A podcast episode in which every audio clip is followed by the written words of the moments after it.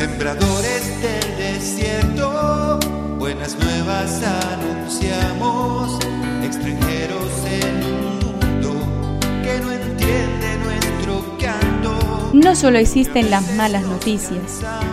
Te invitamos a escuchar esta buena noticia que Jesús, que quiere renovar al hombre, hoy tiene para nosotros. Que me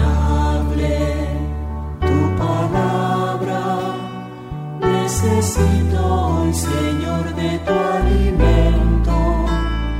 Hoy en todo el mundo se escuchará esta palabra. Lucas 24 del 13 al 35. Ese mismo día dos de los discípulos iban a un pequeño pueblo llamado Emaús. Mientras conversaban y discutían, él mismo se acercó y siguió caminando con ellos, pero algo impedía que sus ojos lo reconocieran. Jesús les dijo, ¿qué comentaban por el camino? Ellos se detuvieron con el semblante triste y uno de ellos, llamado Cleofás, le respondió, Tú eres el único forastero en Jerusalén que ignora lo que pasó en estos días. ¿Qué cosa? les preguntó. Ellos respondieron, lo referente a Jesús el Nazareno, que fue un profeta poderoso en obras y en palabras delante de Dios y de todo el pueblo, y cómo nuestros sumos sacerdotes y nuestros jefes lo entregaron para condenarlo a muerte y lo crucificaron. Nosotros esperábamos que fuera él quien liberara a Israel, pero todo esto ya van tres días que sucedieron estas cosas. Es verdad que algunas mujeres que están con nosotros nos han desconcertado, ellas fueron de madrugada al sepulcro y al no hallar el cuerpo de Jesús, volvieron diciendo que se les habían aparecido unos ángeles, asegurándoles que él estaba vivo. Algunos de los nuestros fueron al sepulcro y encontraron todo como las mujeres habían dicho, pero a él no lo vieron. Cuando llegaron cerca del pueblo a donde iban, Jesús hizo ademán de seguir adelante. Pero ellos le insistieron, Quédate con nosotros porque ya es tarde y el día se acaba y entró y se quedó con ellos. Y estando a la mesa tomó el pan y pronunció la bendición.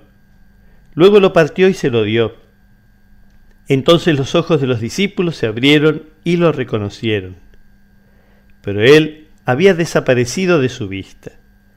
Y se decían, ¿no ardía acaso nuestro corazón mientras nos hablaba en el camino y nos explicaba las escrituras? Que me aliente tu espíritu. Necesito que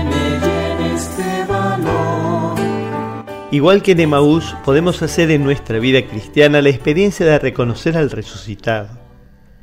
También Él se nos acerca en los hermanos que caminan junto a nosotros. También nos sigue dirigiendo su palabra. También parte para nosotros el pan en cada celebración de la Eucaristía. Aquellos dos discípulos no fueron más afortunados que nosotros. El Señor se nos sigue haciendo el encontradizo en las encrucijadas de nuestros caminos.